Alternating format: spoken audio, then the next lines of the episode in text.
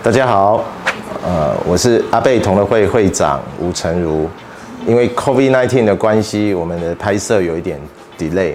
那好不容易等到疫情有一点控制了，那我们也紧接着要去拍摄接下来第三季的内容啊，希望大家也可以跟着我们进一步的去了解所有阿贝有趣的故事。谢谢各位，十万去吧。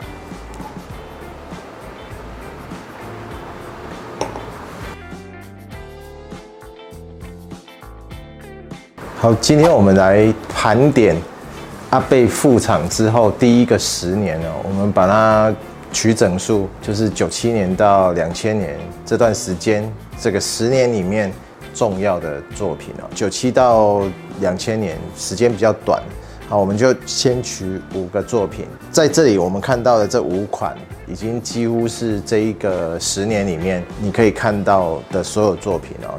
撇开拉弗雷时期有那个 Very Old 以及那个十五年这两个装瓶以外，在这边你已经可以看到九零年代 OB 的所有装瓶，除了一九七八。那大家可能会觉得说，一九七七、七五、七八这三个 Vintage 都非常的重要。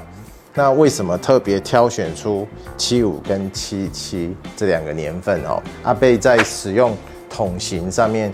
一九七五是一个很重要的分野，在一九七五之前，主要还是波本桶为主。那在一九七五之后，一直到呃七八这个阶段，它都使用比较多一点的雪莉桶。如果是以这个十年里面，你必须有机会一定要尝试看看的五款的话，那我觉得是一九七五以及七七是比较具有代表性的哦。当然。在这个阶段很重要的一款作品就是始源这一款，总共出了有四种版本，包含不同的酒精浓度、不同的地区，它从美洲、英国本土、日本以及亚洲地区，它总共有四种不同酒精浓度的版本哦。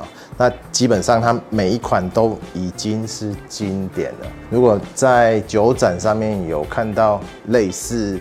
呃，开单杯的，希望大家都可以勇于去尝试看看。个人认为是值回票价。那么在这里跟大家介绍，刚开始它复厂之后，是一九九七年的九月份开始装瓶哦。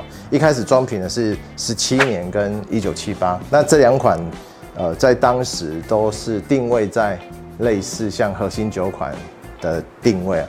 那以现在来讲，A 十七已经是一个。呃，指标型没有办法取代的一个角色了哦。像这个是一九九七年就装瓶了，距离现在已经二十四、二十五年了，是这个是很难得的一个酒款了。我的愿望是，我们可以开一次特别的品酒会，从九七年开始到二零零四年做一个垂直品饮哦，希望可以在之后。COVID-19 可以控制下来之后，我们可以做这样的一个不错的一个 event 哦。那这个始源的部分当然就不用说了，这个是一个完全没有办法取代的一个酒款哦。它等于也是揭示了七零年代阿贝他想要呈现的一个风格。虽然它只有大约二十几年的一个呃年份哦，但是。非常非常值得大家去尝试一下。以一九七五来说，排除掉一九六五，应该是我们大家能力所及可以品尝到阿贝最古老的 Vintage 年份哦。所有有标示它蒸馏年份的酒款里面，这算是一款最平民版的一个酒款了。到两千年的时候，当然我们不得不一定要提到的，我们俗称为。士官长的两千年第一版首版的 Ten，如果你往前推的话，就是大概约是一九八九、一九九零年的时候，它所蒸馏出来的。虽然当时没有办法跟现在这个年代可以喝得到的十年这么强壮的酒体哦，但是在当时，它就是一个比较接近酒厂它想要表达、想要呈现给大家的一个十年的一个风格。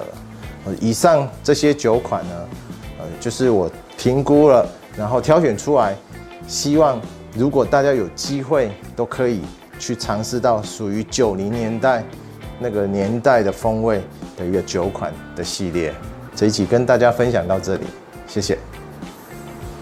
我们第三季的内容也非常的扎实。那么，如果你还有想要知道有关于阿贝的其他任何大小事，都欢迎在我们的留言区告诉我们。那更希望大家帮我们按赞、点阅、加分享哦，谢谢。